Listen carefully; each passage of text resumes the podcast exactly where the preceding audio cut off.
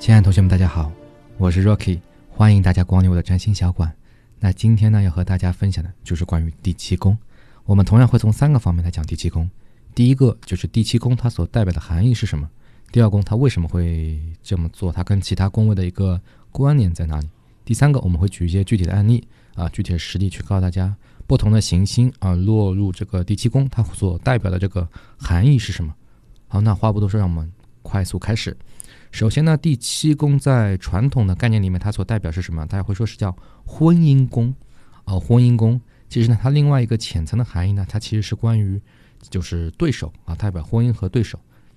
那第二部分我们来去讲解一下为什么它是代表婚姻和对手。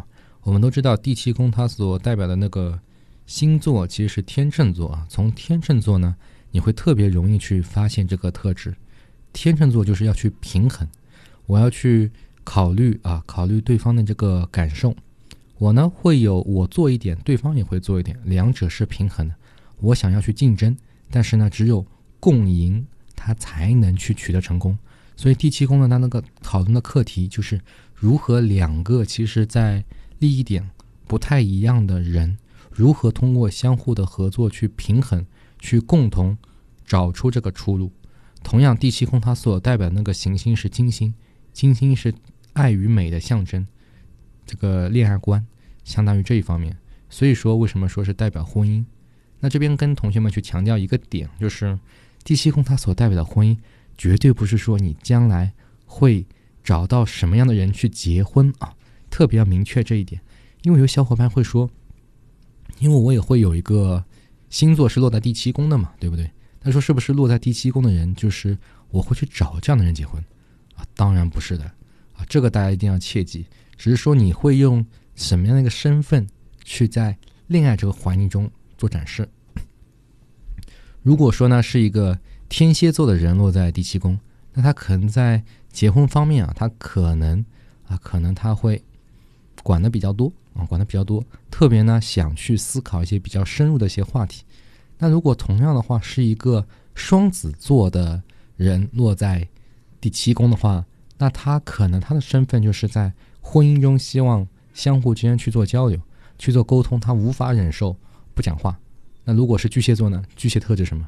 照顾，对不对？敏感。所以呢，我会以一个照顾对方的身份去给对方带来好的感受。但同样的话，我也希望对方能够去照顾到我，不要伤害到我啊。所以这是一个关于婚姻的一个想法。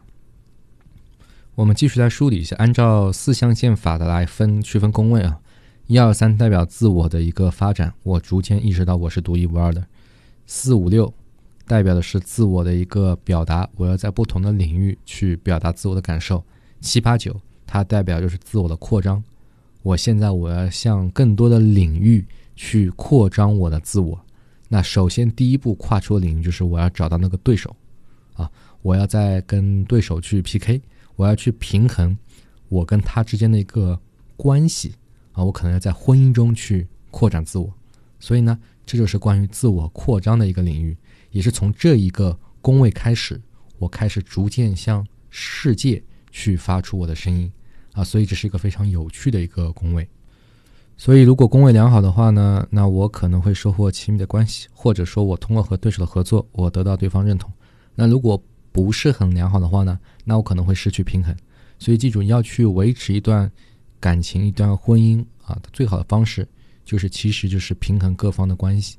因为不可能只有你付出，或者只有对方付出，只有双方才都互都付出，才能去共同去经营好这一段感情啊。所以这也是给我们带来一个非常严峻的一个课题，好吧？那同学们啊，今天的关于第七宫的讲解呢？我们就到这里为止。希望大家都能够站在对方角度去思考一下问题。不管在任何场合、任何领域，只要你能够多替对方想一想，虽然在一时半会儿你可能收获不到太多，但是持之以恒的话，往长远看，你肯定会得到很多。因为只要你多去考虑对方，总有人会考虑你。你不要觉得别人都是会无视你的感受的，好吧，同学们。希望大家都能在第七宫找到自己。真正的归属。那今天的课程呢，我们就到这里为止。同样的话呢，如果你对自己的星盘感兴趣，想了解自己星盘，也可以去关注我的一个微信啊，我的微信你可以私信我，那我会发给你，我们也可以一起去探讨，一起去成长。因为呢，最近实在是身体不太舒服，所以说当中很多的一个片段可能会有剪辑，也是非常抱歉。那我们今天的节目就到这里为止，希望在下期节目中我们继续相会。亲爱的同学们，我们下期节目再见。